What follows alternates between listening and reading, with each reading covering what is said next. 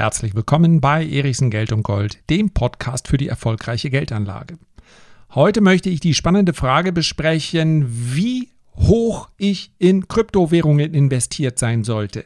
Wie viel Prozent meines für die Anlage zur Verfügung stehenden Kapitals sollte ich in Kryptowährungen investieren? Was das mit der Frage zu tun hat, wann ist denn genug wirklich genug? Auch darum wird es heute gehen. Genau zu dieser Frage, wie viel Geld sollte ich denn in Kryptowährungen investieren, habe ich gerade etwas geschrieben und ich werde es dir gleich vorlesen. Relativ knapp ist damit meines Erachtens beantwortet, wie hoch der Anteil sein darf. Denn es gibt dabei eine Frage, die im Vordergrund steht. Und wenn ich diese Frage beantwortet habe, dann weiß ich, wie viel ich in Kryptowährungen investieren sollte. Das ist natürlich in Anführungszeichen zu verstehen, beziehungsweise darf ebenfalls in Anführungszeichen, wenn ich mich an diese Regel halte. Und ja, schwer zu erraten, mein Vorschlag wäre, sich an diese Regel zu halten. Im Anschluss wird es dann aber noch um eine Frage gehen, die meines Erachtens in der klassischen Finanzliteratur, in dem, was wir so an Informationen bekommen, wie Geldanlage funktioniert, eine viel zu geringe Rolle spielt. Kommen wir erst einmal zu Bitcoin und Co. Und kommen wir zu der Volatilität als Maß des Risikos. Es gibt ja einige Investoren, wie etwa die Wall Street-Legende John Paulson, die sind überzeugte Nicht-Krypto-Investoren, weil aus ihrer Sicht die Risiken die Chancen bei weitem überwiegen. Sie erwarten ein Platzen dieser spekulativen Blase ja, und damit einhergehend natürlich ein böses Erwachen. Diese Möglichkeit besteht bei einer derart jungen Anlageklasse immer. Nicht nur theoretisch, sondern auch praktisch. Ganz sicher besteht sie aber in einzelnen Kryptowährungen. Wir können nicht sagen, ob Bitcoin, wir nehmen es an, dass das Mutterschiff sämtliche Stürme überstehen wird. Ethereum schon etwas spekulativer und dann gibt es zahlreiche Kryptowährungen, die, ich habe es hier schon mal erläutert, eigentlich gar nicht als Währung, sondern als technisches Konzept konzipiert sind mit ganz bestimmten Aufgaben. Ob diese Konzepte dann zukunftsträchtig sind oder eben nur heute von Investoren mit viel Vorschusslorbeeren belegt sind, ja, genauso wenig wie wir das bei einigen Zukunftsaktien wissen, wissen wir es auch nicht bei einigen Zukunftskryptowährungen. Es wird eine Reihe, ja wahrscheinlich sogar die Mehrzahl der Projekte geben, die scheitert. Heute soll es aber ganz wesentlich darum gehen, wie hoch die Gewichtung ausfallen könnte wenn also mal grundsätzlich die Skepsis gegenüber Bitcoin und Co nicht so ausgeprägt ist, dass man von vornherein ein Investment ausschließt. Wer für sich schon beschlossen hat, ich stimme John Paulson zu, das ist eine Blase und diese Blase wird platzen. Ja, den kann ich nur empfehlen, weiterhin sich davon fernzuhalten, denn wann so eine Blase dann platzt, ja, es gibt gewisse Anzeichen wie etwa Fahnenstangen und selbst wenn einige darunter sind, die sagen, nee, nee, nee, ich tanze jetzt noch ein bisschen mit, ich werde dann schon rausbekommen, beziehungsweise werde dann schon sehen, wenn das Licht ausgeht, ich bin rechtzeitig von der Tanzfläche runter. Völlig in Ordnung. Jeder Standpunkt ist für mich nachvollziehbar, auch der, der sagt, und dazu werden wir gleich noch kommen, nee, ich möchte damit überhaupt nichts zu tun haben. Das Chance-Risiko-Verhältnis kommen wir zur obersten Instanz ein jeder Spekulation, egal ob an der Börse oder in anderen Situationen des Lebens, dem Chance-Risiko-Verhältnis, kurz CRV. Nehmen wir ein ganz einfaches Beispiel. Stell's dir bitte vor. Würdest du mit einem Fallschirm in 8000 Meter Höhe aus einem Flugzeug springen? Das würdest du vermutlich nicht, denn du weißt, der geringe Sauerstoffgehalt und die Kälte da oben dürften den Spaß dieser Aktion in Grenzen halten. Sollten allerdings beide Triebwerke brennen und ein Absturz des Flugzeugs, in dem du gerade drin sitzt, wäre unvermeidlich, dann fiele die Entscheidung viel, viel leichter. Warum? Weil sich dein Chance-Risiko-Verhältnis verändert hat. In Bezug auf Kryptowährungen sehen wir das maximale Risiko. Und mit wir ist in dem Fall ja die Renditespezialisten gemeint. Dem stimme ich aber ganz wesentlich zu. Ich bin vermutlich von uns dreien derjenige, der Kryptowährungen gegenüber am aufgeschlossensten ist. Ich würde mal sagen, das maximale Risiko einzelner Kryptowährungen, nehmen wir ruhig Bitcoin, liegt irgendwo zwischen einem Minus von 85 Prozent und dem Totalverlust. Ja, und es gibt ganz, ganz viele, die sagen, naja, Totalverlust geht eigentlich nicht, aber seien wir mal ganz ehrlich. Ob jetzt 85 oder 90 Prozent von einer Summe, die wir investieren, weg ist oder ob es dann der Totalverlust ist, spielt das noch die große Rolle. Angesichts der bisherigen Aufwärtsentwicklung der gesamten Branche, also nicht nur Bitcoin und Ethereum, es gibt ja noch einige Währungen bzw. Coins, die noch viel, viel besser gelaufen sind, Angesichts also dieser Entwicklung und insbesondere der wachsenden Akzeptanz bei großen marktbeeinflussenden Adressen, bei den Big Boys, darf man in diesem Sektor, und dazu stehe ich, kann mir natürlich um die Ohren fliegen in ein paar Jahren, getrost vom Potenzial einer Vervielfachung sprechen. Das heißt also, wenn wir uns dieses Chance-Risiko-Verhältnis anschauen, dann spricht das meines Erachtens dafür, für eine Investition in Kryptowährungen. Denn, ich sagte es bereits, maximales Risiko 85 Prozent, 90 Prozent, nehmen wir den Totalverlust, nehmen wir 100 Prozent. Demgegenüber steht aber das Potenzial, wenn wir uns also anschauen, wie groß ist die Marktkapitalisierung der Branche, wie groß ist die Marktkapitalisierung anderer Sachwerte. Demgegenüber steht also das Potenzial einer Vervielfachung ob das jetzt 300, 500 Prozent, 1000 Prozent, ja, ob sich die Branche noch verhundertfachen kann, spielt natürlich eine ganz, ganz, ähm, eine scheinbar wichtige Rolle, ist aber tatsächlich nicht so wichtig, denn es geht ja nur um Wahrscheinlichkeiten. Was ich erstmal nur für mich herausfinden muss, und das ist etwas, wo ich dir meinen Standpunkt gerne mitteile, aber was du für dich als Standpunkt dann definieren, aussprechen musst, ist, überwiegen die Chancen die Risiken. In dem Fall ist es ganz, ganz wichtig, es gibt so eine Untergrenze von Chance-Risiko-Verhältnis, damit man aus dem Münzwurf-Verhältnis rauskommt. Ja? Also wenn die Chancen 1 zu 1 betragen, Kopf oder Zahl, rot oder schwarz, dann macht die Spekulation unter dem Aspekt kaum noch einen Sinn, weil die Wahrscheinlichkeit, dass ich richtig liege, eben nur in etwa 50 Prozent beträgt.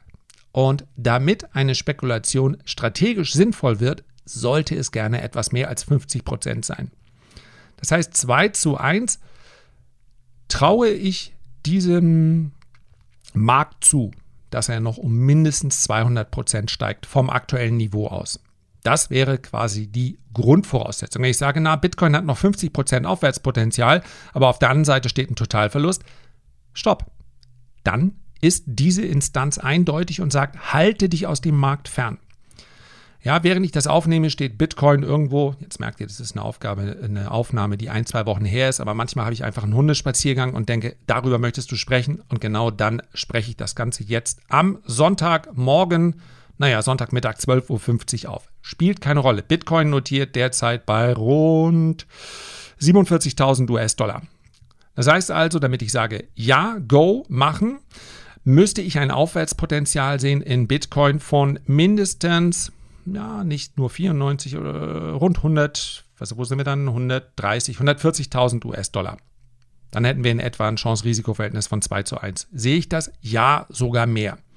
Insbesondere bei kleineren Coins sogar mehr. Wie geht man denn nun vor, um dann tatsächlich seine persönliche Positionsgröße, also die den Umfang des Kapitals, den ich dort investieren möchte, um den zu bestimmen. Und hier lassen sich viele Privatanleger, insbesondere Privatanleger, weil das der Teil ist, der Privatanleger sehr häufig von institutionellen Anlegern unterscheidet, sie lassen sich bei ihrer Anlage von den Opportunitätskosten beeinflussen. Also von der Frage, was sie verpassen könnten, wenn sie etwas nicht machen.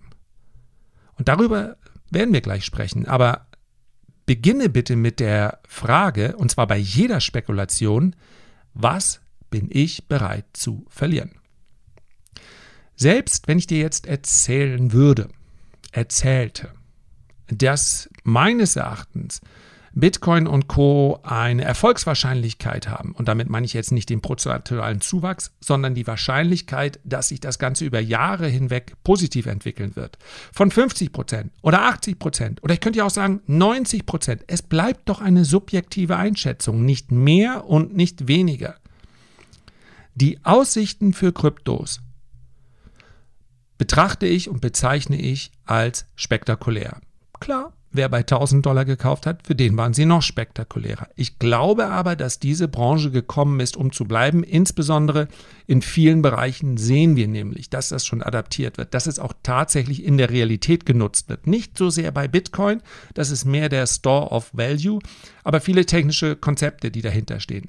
Gerade die Blockchain-Technologie, das ist bereits eine beschlossene Sache.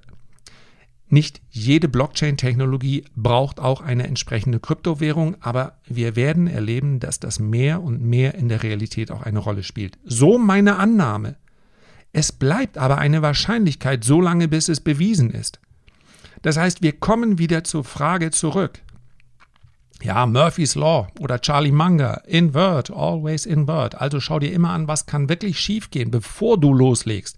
Wir kommen also zu der entscheidenden Frage zurück, was bin ich bereit zu verlieren?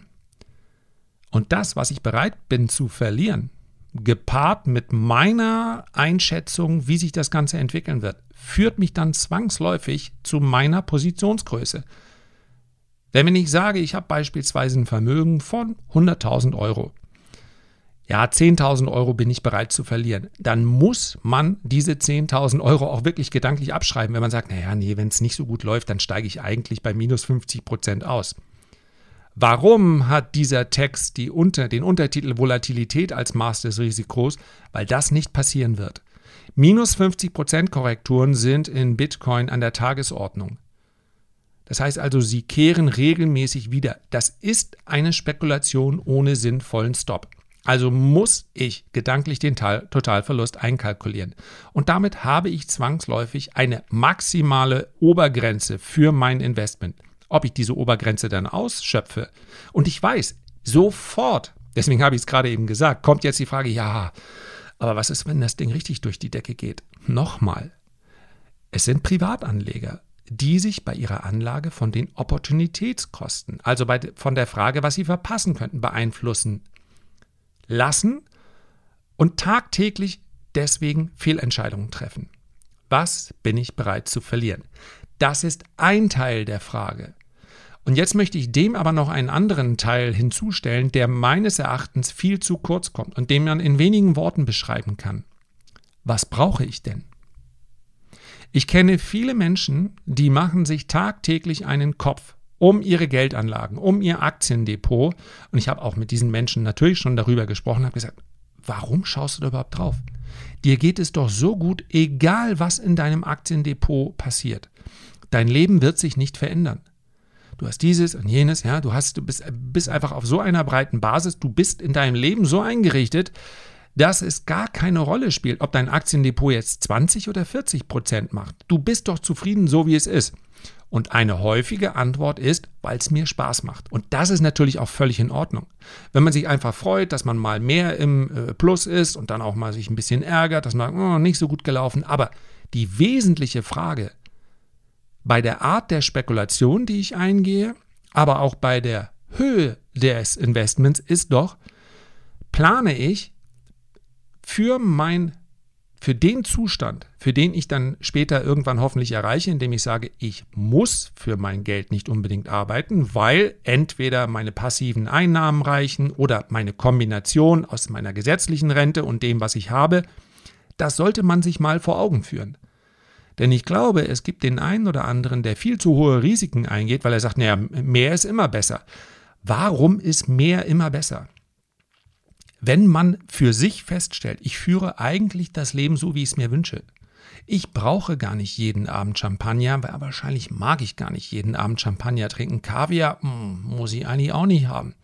Das kann, wer sagt, doch, ich brauche das jeden Abend, na, der hat ja auch in etwa eine Summe, die er braucht täglich für sein Leben. Aber es gibt viel, viel mehr Menschen, als man so denken könnte, wenn man die Quengelei um sich herum so wahrnimmt denen es gut geht und die happy sind mit dem, was sie haben, die nur nicht weniger haben möchten. Das ist aber eine vollkommen andere Herangehensweise. Ich muss hohe Risiken gar nicht mehr eingehen, wenn es mir um Kapitalerhalt geht. Ja, wir werden das in einer der nächsten Folge auch noch in puncto Immobilien besprechen. Ich kann heute Immobilien als Suchbegriff in eine Suchmaschine eingeben und werde zu etlichen Kursen geführt, die mir erzählen, wie ich mit Immobilien reich werde. Reichtum ist aber eine sehr subjektive Wahrnehmung. Reichtum bedeutet doch eigentlich, ich habe so viel, wie ich brauche für mein Leben und ich möchte diesen Zustand erhalten. Dazu muss ich doch dann nicht vermutlich sogar im fortgeschrittenen Alter dann noch beginnen mit Immobilienspekulationen. Und ein jeder Kurs, der verspricht, verspricht, das hier ist sicherer Reichtum, um den würde ich persönlich einen großen Bogen machen. Und das ist vielleicht die Frage, die, ja, ich kann sie nicht für dich beantworten, weil ich natürlich deine, deine Ansprüche nicht kenne, weil ich nicht weiß, was für dich das Leben ist, was du dir vorstellst. In dem Moment, wo du permanent Mangel empfindest, also ich würde gerne das noch machen und ich würde gerne das noch machen, ja, dann gilt es möglicherweise, die Geldanlage so aufzustellen, dass man das eines Tages erreicht. Und wer sagt, ich kann auch auf einen Teil verzichten, das ist natürlich noch ein bisschen eleganter. Wenn man also sagt, hm, mit dem, diesem Sockelbetrag, den ich habe, den ich konservativ, und damit meine ich natürlich auch die Aktienanlage, investiere, in Sachwerte streue, mit dem werde ich gut zurechtkommen und mein Leben wird nicht schlechter, solange dieser Sockelbetrag bestehen bleibt. Den brauche ich. Auch so kann ich natürlich bestimmen, was habe ich denn für Spekulation. Denn Spekulation kann natürlich auch Spaß machen. Spekulation macht aber überhaupt keinen Spaß mehr, wenn es mich in meinem Leben negativ beeinflusst, wenn diese Spekulation daneben geht. Und diese Überlegung bitte ich vorher zu machen. Immer den Worst Case im Auge behalten. Das ist etwas, was mich mein Anlegerleben sehr, sehr lange begleitet hat. Und natürlich hat sich das auch verändert. Von einem Mitte 20-Jährigen zu einem, ja, bald 50-Jährigen. Natürlich ist es eine etwas Herangehensweise, aber mehr als Zufriedenheit und Glück, wenn es geht, auch Gesundheit im Leben, können wir nicht erzielen. Und das ist eine subjektive Wahrnehmung. Selbst Gesundheit kann eine subjektive Wahrnehmung sein. Und deswegen würde ich gerade bei langfristigen strategischen Entscheidungen, wie ich an die Geldanlage herangehe, mir wirklich mal ein bisschen Zeit nehmen für mich und überlegen, okay, was möchte ich eigentlich? Welche Ziele möchte oder muss ich auch noch erreichen? Was habe ich schon erreicht? Welche Risiken muss ich dafür eingehen? Wie stelle ich mir das vor? Denn mehr ist immer besser. Also dieses Maximumprinzip, ich sage es ganz offen, das kann man meines Erachtens in die Tonne treten. Das war früher mal so und das mag einigen auch einfach durch ihre Erziehung so in die Wiege gelegt sein. Aber der Schlüssel zum Glück ist das ganz sicher nicht. Herzlichen Dank für deine Aufmerksamkeit. Ich freue mich, wenn du dir die Zeit nimmst, ein Feedback oder einen Kommentar zu hinterlassen. Und ich freue mich natürlich noch mehr, wenn wir uns beim nächsten Mal gesund und munter an dieser Stelle wiederhören. Bis dahin alles Gute, dein Lars.